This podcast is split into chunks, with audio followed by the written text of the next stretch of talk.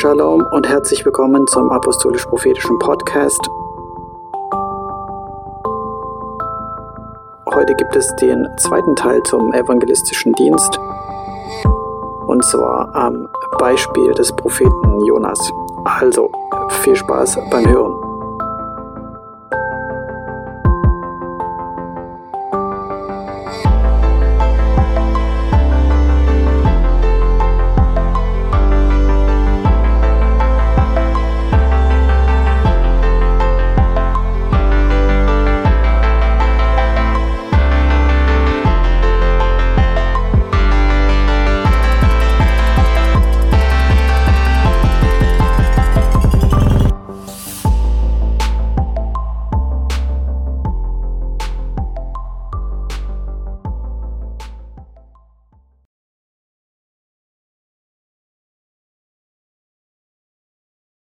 Ja, heute soll es um den zweiten Teil gehen von dem evangelistischen Dienst, beziehungsweise um Jona. Und ich will gleich mit einer Bibelstelle anfangen. Jesus selbst hat ja über Jona geredet. Oder ich sag mal so, Jesus hat nicht so viele Propheten erwähnt, aber ein Prophet, den er erwähnt hat und mit dem er sich sogar selbst verglichen hat, ist Jona gewesen. Und das steht im Matthäus-Evangelium, Kapitel 12 ab Vers 38. Da antworteten etliche der Schriftgelehrten und Pharisäer und sprachen, Meister, wir wollen von dir ein Zeichen sehen. Vers 39, er aber erwiderte und sprach zu ihnen, ein böses und ehebrecherisches Geschlecht begehrt ein Zeichen, aber es wird ihm kein Zeichen gegeben werden als nur das Zeichen des Propheten Jona. Denn gleich wie Jona drei Tage und drei Nächte im Bauch des Riesenfisches war, so wird der Sohn des Menschen drei Tage und drei Nächte im Schoß der Erde sein. Genau. Vielleicht noch Vers 41. Die Männer von Ninive werden im Gericht auftreten gegen dieses Geschlecht und werden es verurteilen, denn sie taten Buße auf die Verkündigung des Jona hin. Und siehe, hier ist einer, der größer ist als Jona. Natürlich ist Jesus größer als Jona, aber er vergleicht sich mit Jona. Und warum das so wichtig ist, da werden wir nochmal drauf zurückkommen.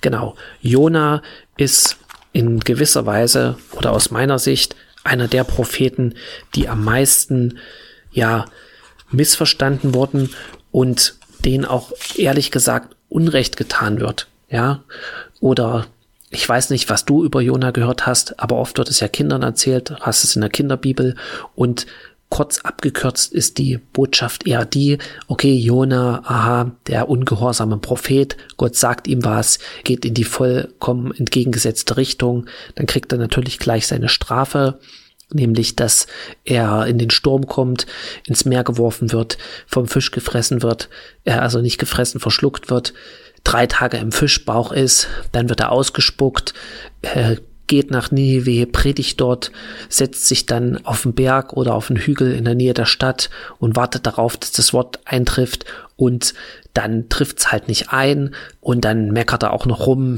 und dass sozusagen Gott jetzt die, die, die Nineviten nicht vernichtet hat. Und also er sozusagen hat die Gnade Gottes nicht verstanden.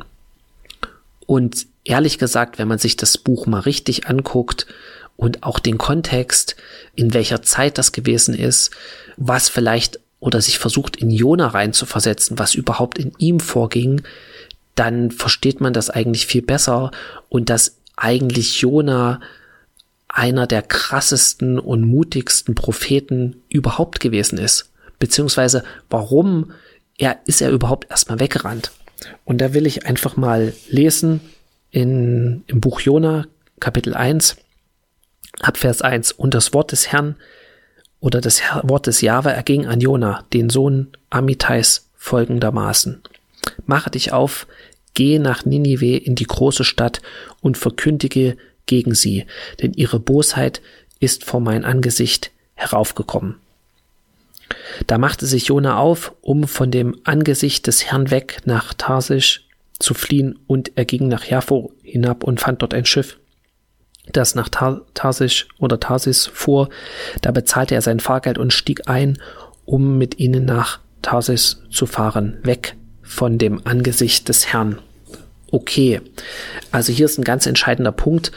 ähm, wenn du mal eine Studienbibel nimmst, dann kannst du lesen, dass das Volk Israel kein Seefahrervolk war. Ja, also auch unter der Herrschaft von David oder Salomo, es wurden keine großen Häfen gebaut oder Flotten oder äh, ja große äh, Schiffe, um das Mittelmeer zu erkunden. Das war kein Seefahrervolk. Das heißt, die, die Israeliten, so hatte ich es in einer, einer englischen Studienbibel gelesen, hatten eigentlich auch Angst davor, und Jona macht eigentlich das, was die Israeliten, wovor sie eigentlich Angst hatten, nämlich zur See zu fahren. Das ist das Erste, was er macht.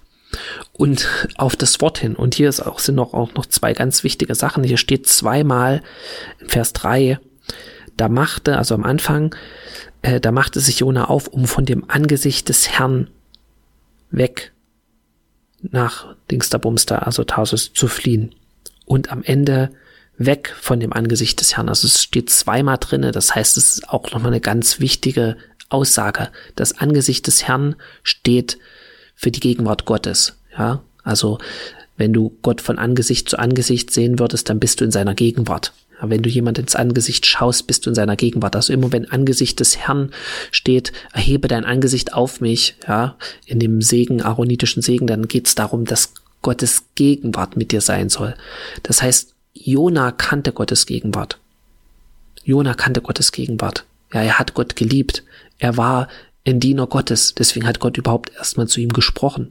In der Gegenwart Gottes. Und ich weiß ja nicht, wie oft du schon die Gegenwart Gottes erlebt hast, aber wenn du mal richtig die Gegenwart Gottes erlebt hast, das ist so genial, das ist so, sag ich mal, überwältigend oder im Lobpreis vielleicht und du willst da eigentlich gar nicht raus und stell dir jetzt vor, du bist in der Gegenwart Gottes, du bist im Lobpreis, du betest Gott an. Es ist so genial, du denkst dir, das soll nie aufhören und dann redet Gott zu dir. Und Gott sagt zu dir was. Ja.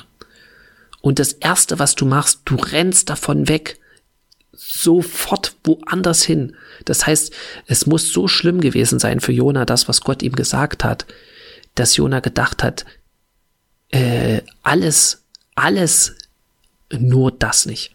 Ja, lieber gehe ich aufs Meer, wo, obwohl wir gar keine Seefahrer sind, wo die Gefahr besteht, dass ich Schiffbruch erleide, dass ich umkomme, als dorthin zu gehen, wo Gott mir gerade gesagt hat, wo ich hingehen soll. Und das hat eine Bedeutung und das hat was mit Ninive zu tun, beziehungsweise mit der damaligen, äh, mit dem, was damals passiert ist, sozusagen politisch oder in der Weltgeschichte. Und die Reaktion von Jona kann man nur äh, verstehen, wenn man ein bisschen mal was zu Ninive liest. Wie gesagt, kannst du das auch in der Studienbibel machen oder auch im Internet.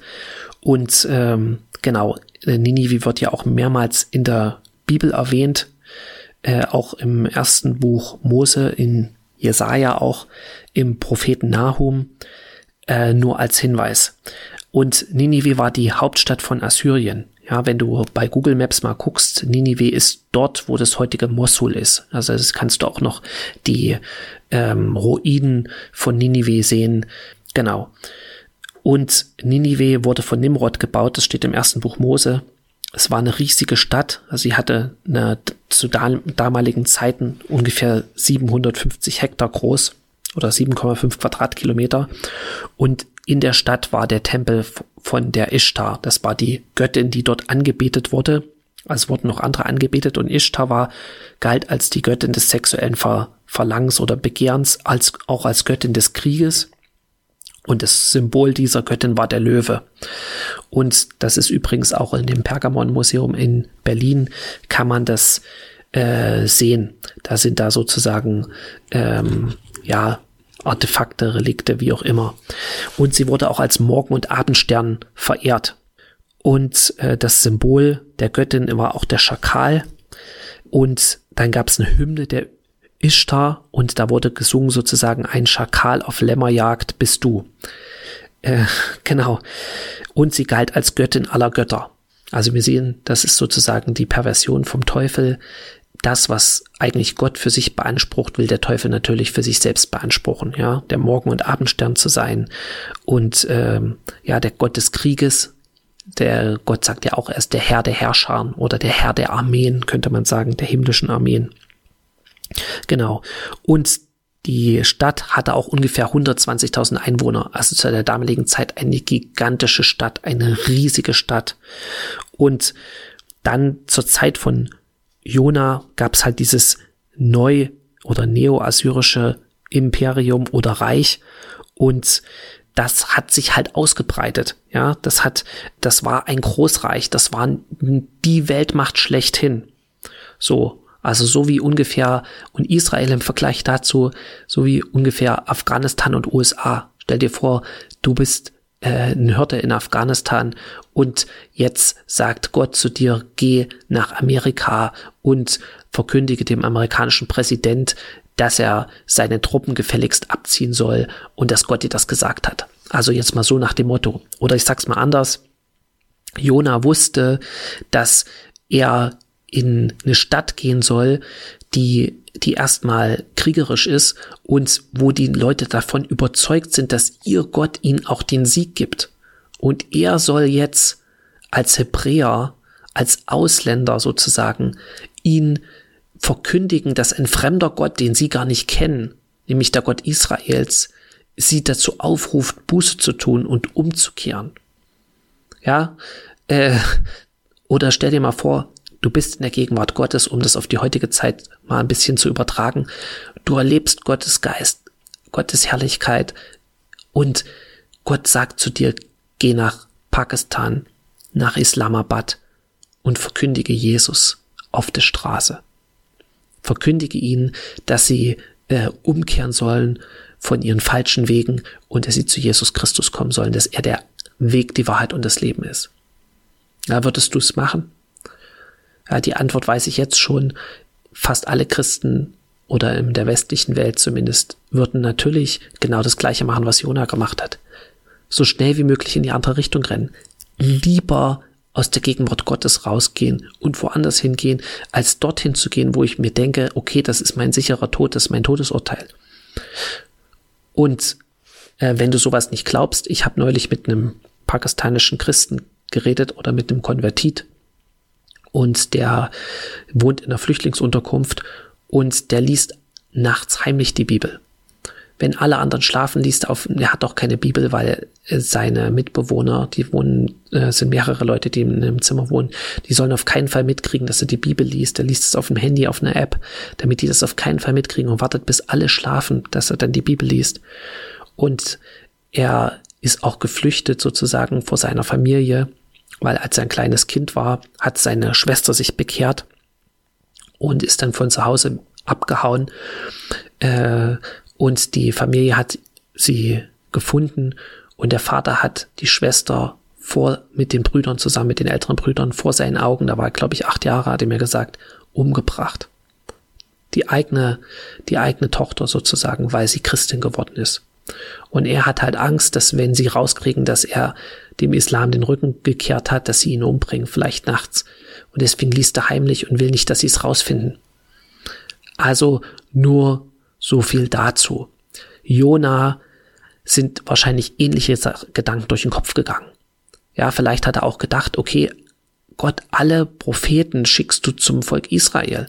Da, die sprechen, äh, die, die verstehen das wenigstens, wenn ich ihnen sage, ihr seid von den Geboten Gottes abgefallen, weil sie kennen die Geschichten von Mose und äh, vom Auszug aus Ägypten und von der Tora und äh, dem Gesetz, was wir auf dem Berg Sinai bekommen haben.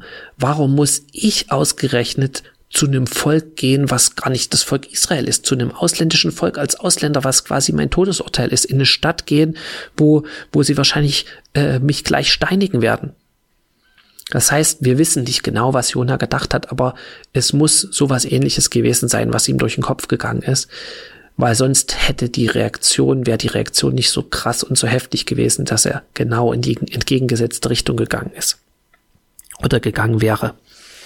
Genau. Und was macht Jona jetzt?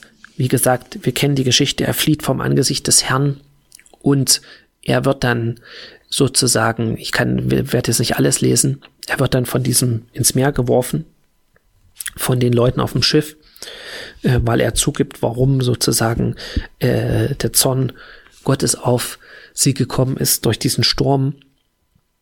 Und äh, er landet im Bauch von dem Fisch. Und ich kann mir das nicht wirklich vorstellen, aber das muss schrecklich gewesen sein, ja. Jona war drei Tage und drei Nächte dort drin. Jesus bestätigt das nochmal. Ja, Jesus kann nicht lügen.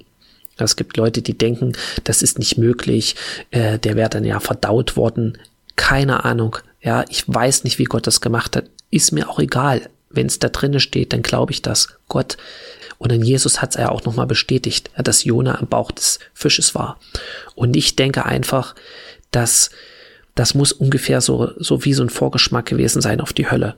Deswegen beschreibt Jesus das ja auch oder vergleicht das. Wir wissen, dass Jesus auch in der Hölle war sozusagen.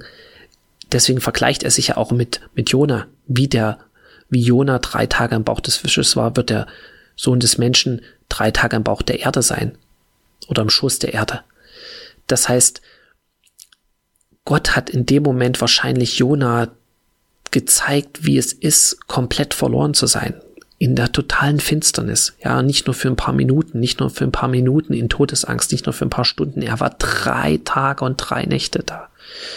Das heißt, Jona hat wahrscheinlich komplett sämtliche Hoffnung aufgegeben. Wir können uns das gar nicht vorstellen, wie schrecklich das gewesen sein muss. Ja, und in dem Moment hat er dann natürlich auch gebetet und sozusagen zu Gott gefleht und geschrien. Das ist in Kapitel 2. Und der Herr entsandte einen großen Fisch, der Jona verschlingen sollte. Und Jona war am Bauch des Fisches drei Tage und drei Nächte lang. Und Jona betete aus dem Bauch des Fisches zu dem Herrn, seinem Gott, und sprach, aus meiner Drangsal rief ich zu dem Herrn, und er erhörte mich. Aus dem Schoß des Totenreiches schrie ich, und du hörtest meine Stimme. Also wir wissen nicht, wie, wie lange Jona geschrien hat, wahrscheinlich Tag und Nacht. Oder besser keine Stimme mehr hatte. Ich weiß, man kann sich nur vorstellen, wie das da drin gestunken haben muss. Es muss auch irgendwie noch Luft da gewesen sein, dass er überlebt hat. Äh, und doch hattest du mich in die Tiefe geschleudert, mitten ins Meer, dass mich die Strömung umspülte. Alle deine Wogen und Wellen gingen über mich, und ich sprach, ich bin von deinen Augen verstoßen, dennoch will ich fortfahren, nach deinem heiligen Tempel zu schauen. Die Wasser umringten mich bis an die Seele, die Tiefe umgab mich, Meergras umschlang mein Haupt, zu den Gründen der Berge sank ich hinunter, die Erde war auf ewig hinter mir verriegelt. Da hast du, Jahwe, mein Gott, mein Leben aus dem Grab heraufgeführt.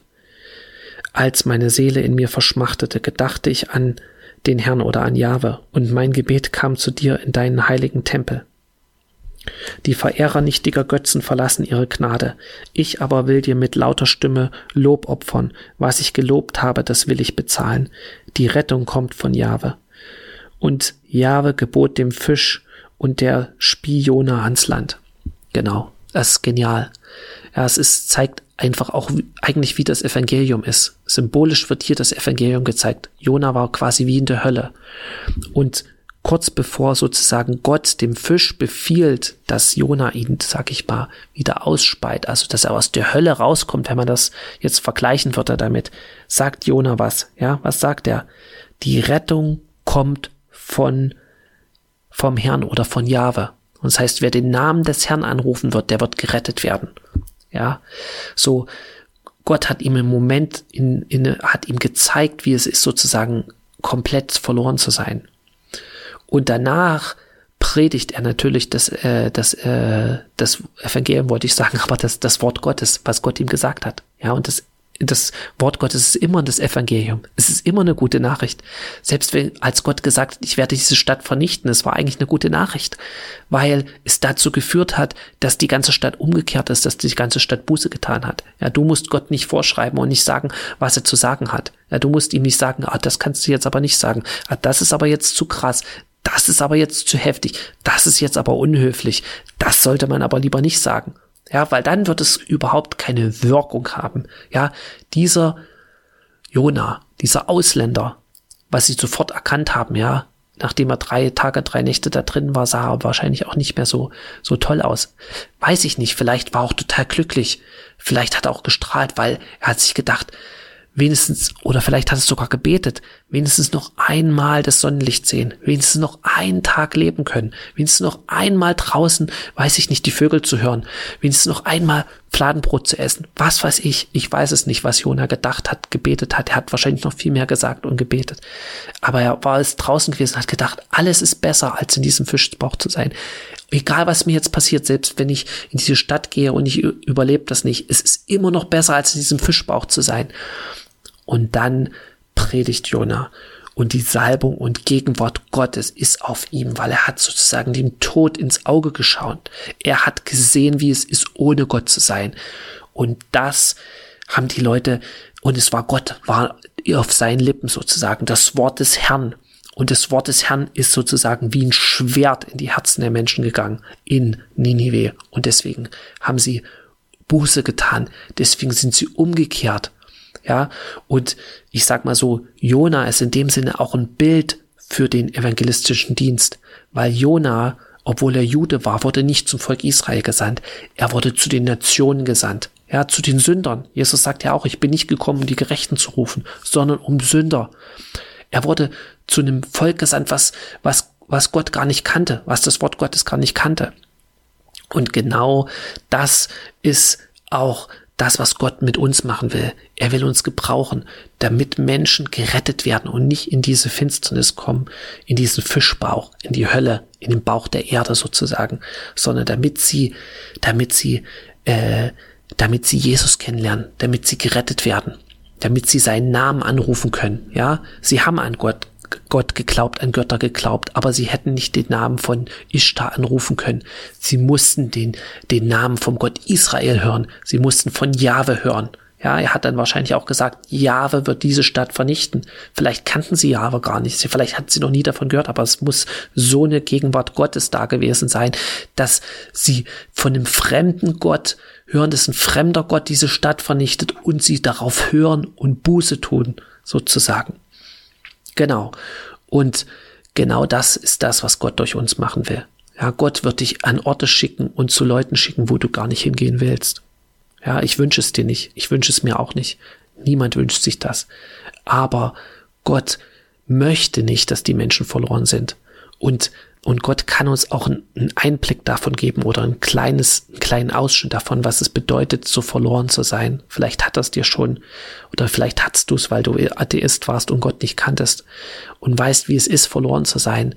Ja, Gott möchte nicht, dass jemand verloren ist, aber braucht dich, damit du es den Menschen sagst, damit du in den Namen Jesus verkündigst weil durch seinen Namen wird jeder gerettet werden, der ihn anruft und Vergebung bekommen, wenn er zu ihm umkehrt. In diesem Sinne wünsche ich euch Gottes Segen, Freimut, Mut, das Wort Gottes zu verkündigen. Seid gesegnet und noch einen schönen Schabbat. Amen.